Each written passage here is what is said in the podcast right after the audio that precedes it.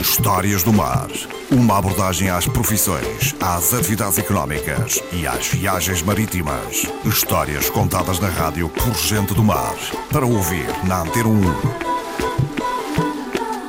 Esta semana temos como convidado o engenheiro Nuno Alves, é um engenheiro de máquinas marítimas, está atualmente no Registro Internacional de Navios da Madeira. Engenheiro, bom dia, obrigado por ter vindo à Antena 1. Essa, bom dia, obrigado pelo convite também. Vem-nos falar um pouco da sua experiência também e da sua ligação ao mar. Como é que começa essa ligação? Ora, a ligação ao mar, eh, o meu avô trabalhava na pesca, uh, e, mas pronto, não, não o cheguei a conhecer, não foi muito por aí.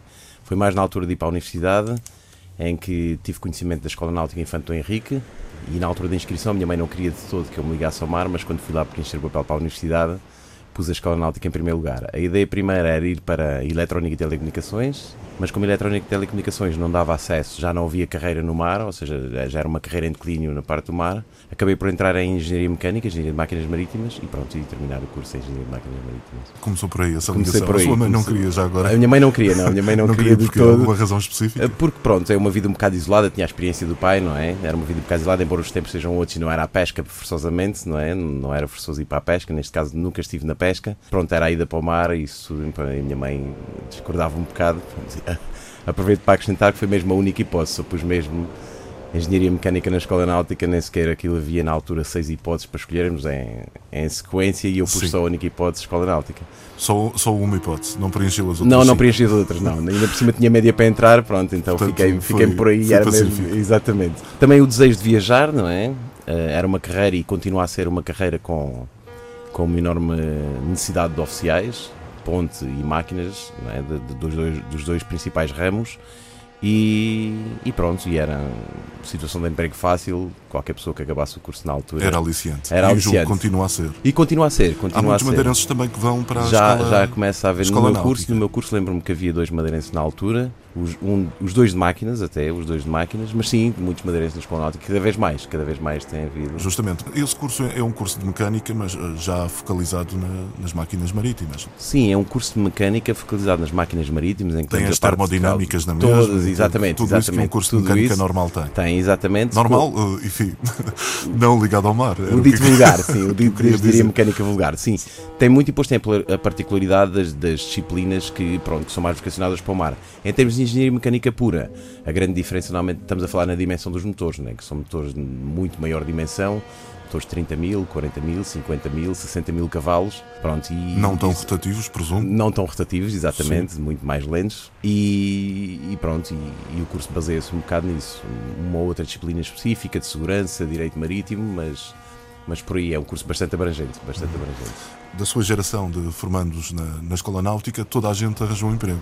Portanto, continua a ser uma eh, estou a perguntar, eh, sim, sim. continua a ser uma área eh, apelativa em termos profissionais? Curioso que seja, no meu ano éramos duas turmas de máquinas, ou seja, éramos 50 alunos, duas turmas completas. Uh, no mar, neste momento do meu ano, devemos estar três ou quatro stands. O que é que aconteceu aos restantes? Foi tudo para a terra, que é uma área, especialmente na manutenção industrial, são vinhamos muito bem preparados, principalmente quem foi ao mar, sai do mar com uma bagagem muito grande, muito bem preparados eh, e pronto, e facilmente tem empresa, emprego em terra a ganhar bons ordenados, porque é, é uma mais do que mais do que uh, o conhecimento científico que se adquire é também o saber trabalhar, porque no mar não podemos chamar um mecânico, não podemos chamar ninguém, não é? E então esse conhecimento científico e o que é muito típico português, que é a capacidade de desenrascanço, que, que, é necessário. que, que se torna muito apelativa para quem está em terra, para um gestor de terra, chamar a, a, os meus colegas com, com, as características que temos isso tudo. Torna-se muito, muito, muito apelativo para eles e, e um desenrascante também para eles, não é? Uhum. Os primeiros, uh, as primeiras, os primeiros desafios profissionais, depois como é que aconteceram? Eu saí da escola náutica, acabei o curso em julho, agosto, férias para o Algarve, que eu sou já agora sou algarvio, férias para o Algarve, que tem terra praia, de mar, terra, de, praia e terra de mar, exatamente. E embarquei, lembro que embarquei a 16 de outubro de 99 num navio já velhinho, um navio com 30 anos, da, da antiga Soponata, que era do Grupo Melo. Uh, o Alvelos foi o meu primeiro navio e foi uma experiência muito engraçada, muito enriquecedora não só profissionalmente, porque era um navio antigo, em, com pouca eletrónica, em que tínhamos o entendimento. Era mais tudo. analógico Exatamente. e mais, mais mecânico. Mais mecânico. Então o entendimento, para quem vem com o conhecimento científico da escola, o entendimento era muito mais fácil e muito mais fácil de perceber e de adquirir, porque estava ali tudo à vista, não é? era? Um, Lembro-me que era um motor lentíssimo de 30 mil cavalos, um motor a dois tempos, 100 rotações por minuto, 90 rotações por minuto, era Sim. uma máquina muito gira. Sim. E era uma, um navio à antiga em que a consola de controle da máquina, que normalmente é lá em baixo, naquele caso do navio, tinha uma particularidade que era, que era cá em cima, então tínhamos umas, umas vigias, não é? Conseguíamos olhar lá para fora e, e o navio a entrar.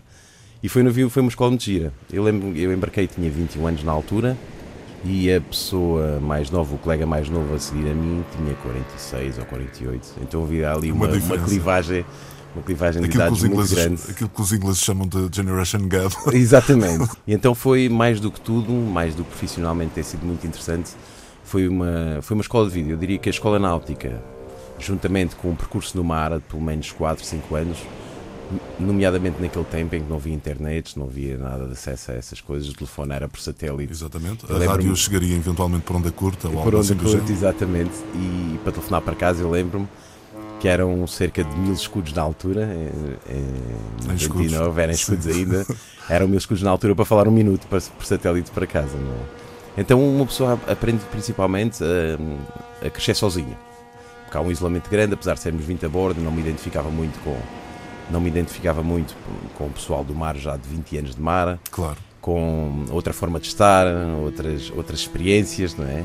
E então foi um bocado a viver comigo, aprendi a viver comigo, a rir de mim próprio, não é? E a viver comigo, eu lembro-me nesse navio, no Alvéus, logo no início. Que viagens, que percurso fazia? esse Ah, era, o navio não tinha percurso fixo. Não. Não, tinha um. O, o broker, ou seja, quem tinha o navio afetado, era um grego, muito, um, um personagem muito interessante. Então nós não tínhamos, era nomeadamente na Europa e Norte da África, Rússia também, e não tínhamos percurso fixo, ou seja, nunca sabíamos onde é que íamos carregar Sim. e nunca sabíamos onde é que íamos descarregar. Muitas vezes acontecia ele carregar o navio e nós estarmos à espera que o petróleo subisse, o valor do petróleo subisse para depois ir, para depois ir descarregar. Então tínhamos viagens mi- mirambulantes mesmo. E outra coisa gira também, que, que, era, que era engraçado ne- nessa época, porque nós agora quando viajamos, temos acesso à internet, vemos as fotografias dos sítios e isso tudo. O aliciente naquilo e o giro naquilo, eu que gosto de viajar, Era, Era- chegar aos sítios. era chegar aos sítios com, com, com completo desconhecimento do que é Sim. que ia. Lembro-me particularmente de um que foi a Malta, quando fui descarregar a Malta, que é um porto lindíssimo, a ilha é lindíssima e a entrada no porto é lindíssima. E eu chegar a Malta era, era destino que nunca, nunca sequer tinha pesquisado eh, em casa ou pensado em ir em férias. Então eu fui a entrada de Malta, aquilo é assim uma cor toda ocre, é um porto antigo, quase como uma falésia natural, e a entrada ao pôr do sol, pá, uma coisa fabulosa. Das recordações dessas viagens que tenho mais engraçadas foi, foi a chegada à Malta. A chegada à Malta, lembro-me do Porto de Marselha também, um porto lindíssimo. E no norte, eh, São Petersburgo, Muito bem. Eh, engenheiro Nuno Alves, obrigado por ter vindo às Histórias do Mar à Antena 1. Até uma próxima oportunidade.